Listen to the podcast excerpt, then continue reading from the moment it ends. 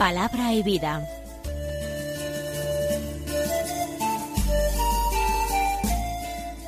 Con el padre Manuel Horta, desde Sevilla.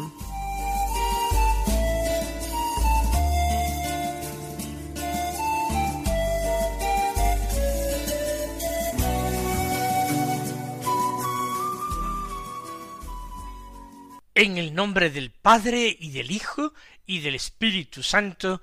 Amén. Alabados sean Jesús y María.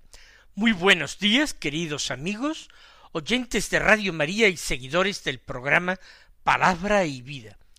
Hoy es el miércoles de la decimoquinta semana del tiempo ordinario. Un miércoles que es 13 de julio. En esta fecha la Iglesia celebra la memoria de San Enrique. San Enrique, emperador, emperador de Alemania, del Sacro Imperio Romano Germánico. Él había nacido en una región alemana, en Baviera, en el año 973. Alemania estaba dividida en pequeños estados independientes. Él sucedió a su padre como duque de Baviera y entre los señores alemanes, entre ellos, elegían a uno que sería emperador. Pues siendo ya duque de Baviera, fue elegido emperador de Alemania. Fue un hombre de fe, un hombre de iglesia. Trató de reactivar la vida cristiana en el pueblo. Y para eso tenía que reformar la vida de la Iglesia, haciendo la Iglesia más misionera, más apostólica. Pero también se ocupó de la estructura eclesiástica, fundando y dotando varias nuevas diócesis y también varios monasterios. Murió en el año 1024 y desde su muerte ya el pueblo lo veneró como santo siendo finalmente canonizado en el año 1146 por el Papa Eugenio III, que así reconoció el culto que ya recibía. Vamos a escuchar la palabra de Dios que se proclama en la liturgia de la misa del día. El Evangelio es de San Mateo capítulo once versículos veinticinco al veintisiete que dicen así. En aquel tiempo tomó la palabra Jesús y dijo, Te doy gracias, Padre, Señor del cielo y de la tierra, porque has escondido estas cosas a los sabios y entendidos, y se las has revelado a los pequeños. Sí, Padre, así te ha parecido bien. Todo me ha sido entregado por mi Padre, y nadie conoce al Hijo más que el Padre, y nadie conoce al Padre sino el Hijo, y aquel a quien el Hijo se lo quiera revelar. Una enseñanza de Jesús a los discípulos. Jesús está con los suyos y comienza orando, orando en voz alta, como ha hecho en otras ocasiones, para que sus discípulos, viéndolo orar, y escuchándole orar, aprendan ellos mismos a tratar con el Padre Dios. Toma la palabra y dice, Te doy gracias, Padre, Señor del cielo y de la tierra. La oración propia del Verbo de Dios, del Hijo del Eterno Padre, de la segunda persona de la Trinidad, su oración desde su naturaleza humana. Es una oración de acción de gracias. El Hijo de Dios oraba con mucha frecuencia al Padre ofreciéndose, pidiendo que se cumpliera su voluntad, pidiendo ese acuerdo perfecto, total, esa coincidencia absoluta entre su voluntad humana y la voluntad de Dios, la voluntad divina. Es, por tanto, la oración de Jesús con mucha frecuencia una oración de petición, Y así lo enseña a hacer a sus discípulos cuando les enseña el Padre Nuestro, que contiene una serie de peticiones. Sin embargo, a pesar de que con mucha frecuencia veamos que Jesús ora y ora pidiendo, y cómo enseña a orar a sus discípulos, enseñándoles a pedir con confianza, sin embargo, la oración más propia, más genuina suya, tiene que ser la acción de gracias. Su naturaleza humana se eh, siente esponjada en contacto con el Padre. Siente toda la gratitud que le debe por el inmenso amor del Padre. Ese amor incondicional del Padre que mueve, como digo, a su naturaleza humana, a su corazón humano, a querer corresponder con todas sus fuerzas, con todo su ser. Por eso el Señor comienza con este te doy gracias, Padre. Y al Padre lo califica de Señor del cielo y de la tierra. El Padre es la primera persona de la Trinidad, es aquel que engendra, mientras que el Hijo es aquel que es engendrado. Ambos comparten la misma naturaleza humana, de tal manera que la segunda persona no es inferior a la primera. Es Dios de Dios, es luz de Dios, de luz, y es Dios verdadero de Dios verdadero. Es hijo porque es engendrado por el Padre, pero no es creado como los seres humanos, como el universo entero. El Hijo no forma parte de la creación de Dios. Él procede del Padre por Génesis, siendo engendrado por el Padre. Pero, eh, como digo, el Padre para él es el Señor del cielo y de la tierra. Porque aunque el Hijo está junto al Padre desde la eternidad creando, el Padre crea por medio de su palabra poderosa, crea por medio de su verbo. Pero el Padre es la fuente de la divinidad, la fuente de la vida y de la creación. La creación se atribuye al Padre, pero la creación es obra de Dios, de Dios uno y trino, de la eternidad, por tanto. Lo mismo que la decisión acerca de la redención es decisión de Dios uno y trino, de la Trinidad. Es la Trinidad la que decide la redención del hombre, por medio de la encarnación de la segunda persona, de la encarnación y luego de su pasión y de su muerte. Por tanto, se, con mucha razón y con mucha conveniencia se llama al Padre Señor del cielo y de la tierra. Te doy gracias. ¿Por qué? Porque has escondido estas cosas a los sabios y, y entendidos. ¿Quiénes son los sabios y entendidos? Los sabios y entendidos no son los que consagran sus vidas al estudio para eh, mejorar la calidad de vida de sus hermanos los hombres, para progresar en el conocimiento del universo creado, del mundo material, y así llevar toda la creación a su perfección y acabamiento. No son los sabios y entendidos, los maestros, los profesores. Los sabios y entendidos son aquellos que asimismo se creen sabios y entendidos cuando ellos se cierran a la única y verdadera sabiduría, a la sabiduría divina. Esa sabiduría divina se manifiesta en el misterio de la cruz de nuestro Señor Jesucristo.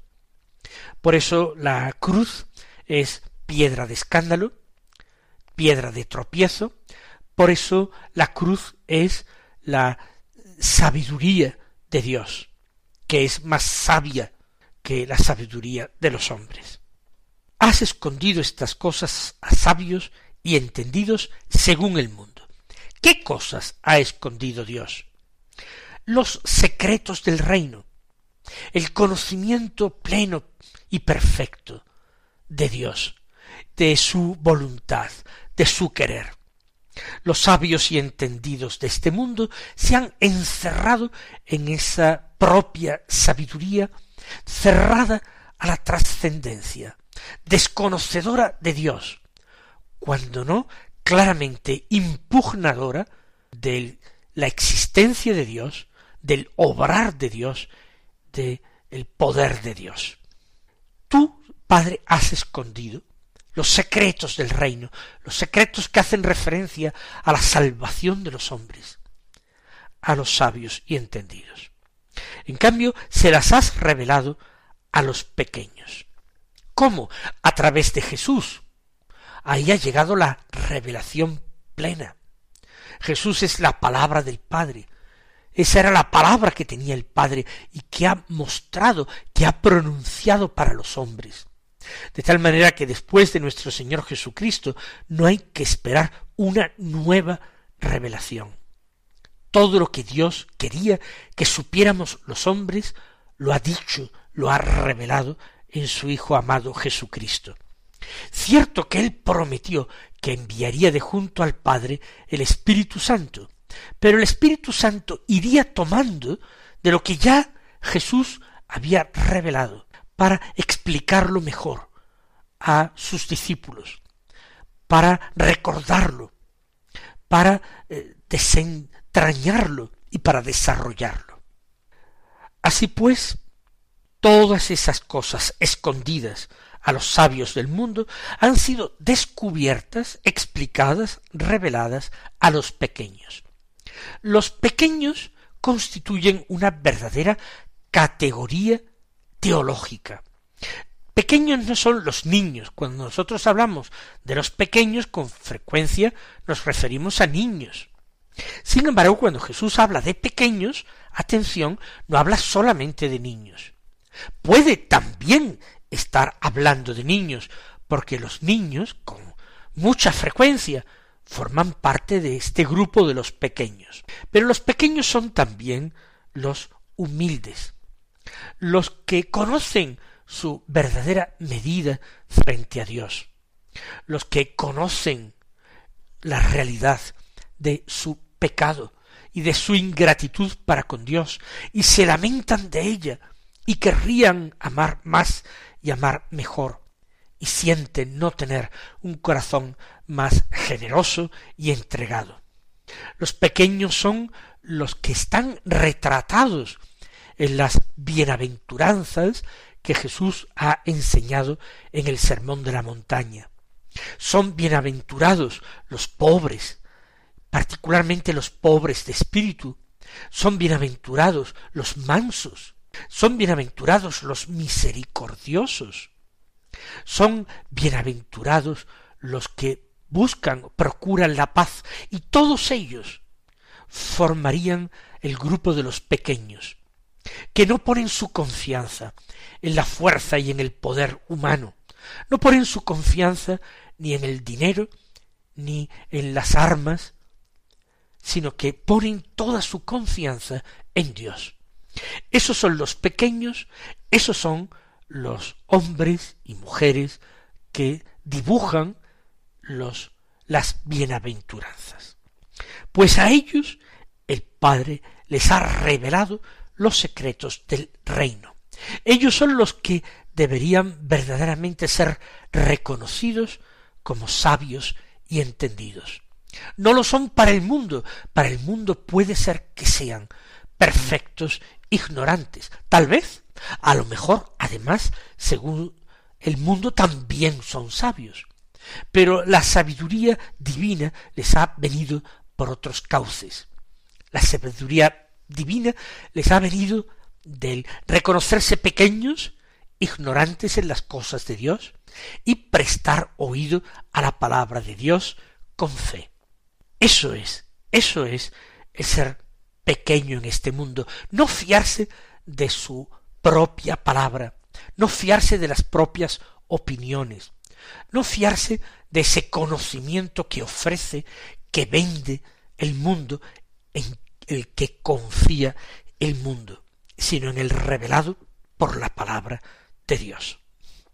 Pues ahí es la primera parte del texto, Jesús que da gracias al Padre por esto, por haber revelado sus secretos a los pequeños, ya sabemos quiénes son, y haber ocultado su sabiduría a los que se creían sabios, a quienes lo eran, eh, entendidos en las cosas del mundo. Ahora eh, Jesús asiente. Sí, Padre, así te ha parecido bien.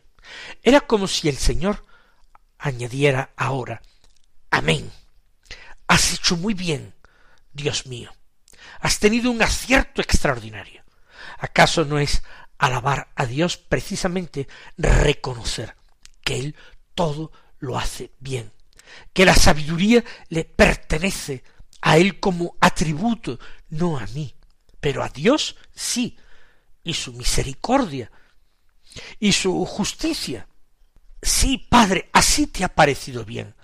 Y Jesús omite unas palabras que van de sí. A ti te ha parecido bien. Y a mí entonces me parece perfecto. Lo asumo yo porque yo quiero tener tu voluntad, seguir tu voluntad. Quiero apreciar lo que tú aprecias. Quiero detestar lo que tú detestas. Quiero hacer míos los valores de aquellos que tú consideras valiosos. Quiero practicar las virtudes que se desprenden del cumplimiento de tus mandamientos, del cumplimiento de tus enseñanzas, de la guarda de tu palabra. Sí, Padre, así te ha parecido bien.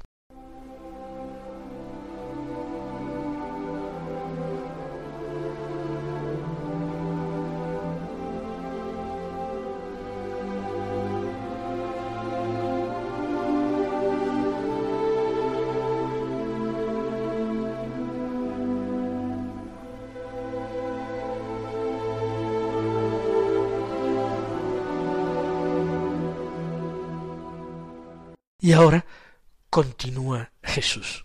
Todo me ha sido entregado por mi Padre. Y nadie conoce al Hijo más que el Padre. Y nadie conoce al Padre sino el Hijo y aquel a quien el Hijo se lo quiera revelar. Tienen este versículo un sabor fuerte a cuarto Evangelio, a Evangelio de San Juan, y sin embargo se trata de un texto de San Mateo. Todo me ha sido entregado por mi Padre. ¿A qué se refiere el Señor cuando dice todo? Pues tenemos que darle un significado amplísimo a ese todo. El Padre, la primera persona de la Trinidad, es en relación a la segunda persona de la Trinidad, el Hijo, un perfecto vaciamiento de sí mismo, una total apertura, entrega, regalo, don hacia la segunda persona, que es el Hijo.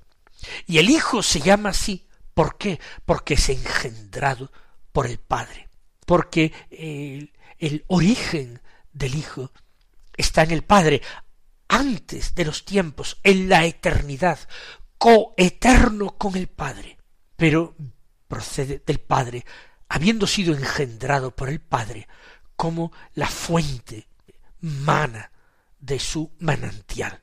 Todo me ha sido entregado por el Padre, me ha sido entregada la vida, me ha sido entregado el amor pleno, total y absoluto. El Padre ha entregado a su Hijo encarnado el juicio de los hombres. ¿Qué digo de los hombres y hasta de los ángeles? El juicio universal y cósmico todo lo ha puesto en sus manos y lo ha exaltado por encima de todo. Todo me ha sido entregado por mi Padre. Por eso el Padre, la primera persona de la Trinidad, puede ser llamado así, porque es el don absoluto, porque es la entrega perfecta, porque es el vaciamiento completo en favor de su Hijo. Todo me ha sido entregado. Y añade, nadie conoce al Hijo más que el Padre. Esto se puede entender perfectamente incluso en términos humanos, porque nosotros verdaderamente sólo llegamos a conocer bien a aquellas personas que amamos. Y cuanto más las amamos, mejor las conocemos, más profundamente las conocemos. El hombre de la Biblia, el israelita, tenía razón en muchas cosas y en una en particular quiero yo fijarme ahora. Para ellos el conocimiento se hacía con el corazón. El conocimiento era, digámoslo así, una actividad cordial, porque estaba unida estrechamente al amor. Nosotros, con la sabiduría del mundo, esa que eh, ha cegado a algunos y les ha hecho incapaces de entender las cosas del reino, hemos desconectado totalmente la sabiduría del corazón. Pero Jesús dice esto, que nadie conoce al Hijo más que el Padre, porque nadie ama al Padre tanto como el Hijo, y nadie ama al Hijo tanto como el Padre. Por eso Jesús le da la vuelta a la anterior afirmación y dice, y nadie conoce al Padre sino el Hijo. El Hijo es el perfecto adorador del Padre, es el perfecto obediente al Padre. El Hijo es el que tiene un amor perfecto, total y absoluto al Padre. En la encarnación, Él lo revela desde el primer instante de su existencia humana. Según dice la carta a los hebreos, esto dice el verbo de Dios cuando entró en el mundo. Me has abierto el oído y entonces yo digo, aquí estoy para hacer tu voluntad. Nadie conoce al Padre sin el Hijo, pero añade algo que para nosotros es de vital importancia, algo clave, porque añade Jesús, y aquel, también aquel, a quien el Hijo se lo quiera revelar. Por tanto, el que ha recibido todo del Padre, ha recibido también el poder de revelar al Padre, de darnos un conocimiento del Padre que sólo podría dar Dios. Él, enviándonos al Espíritu Santo, nos envía el Espíritu que no sólo sondea las profundidades del hombre, sino que también sondea las profundidades de Dios. Qué gran misterio de amor es Dios Trinidad. Y cómo Jesús nos pide abierta y llanamente que le demos a Dios, que le demos a Él, su Hijo, su Verbo encarnado, aquello que le debemos, que es amor, y que le debemos también alabanza y acción de gracias y reverencia. Y todo eso Él lo muestra en relación con el Padre y nos enseña a nosotros, sus discípulos, a vivirlo también. Mis queridos hermanos, que el Señor os colme de sus bendiciones y hasta mañana si Dios quiere.